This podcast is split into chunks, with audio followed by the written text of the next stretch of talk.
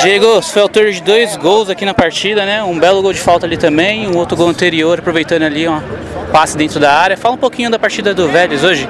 É, a gente começou assim um pouco é, anteciso, né? Aí depois é, começamos a abrir o placar de 1 a 0 fizemos o segundo, aí os caras pegou 2 a 1 e aí o time meio que apagou, né? Só que aí a gente virou o segundo tempo, a gente foi feliz com dois gols meu ali também, pude ajudar a equipe, mas graças a Deus o importante é a vitória. E como está a expectativa do Vélez para o campeonato? Ah, o Vélez é um time de amigo, né?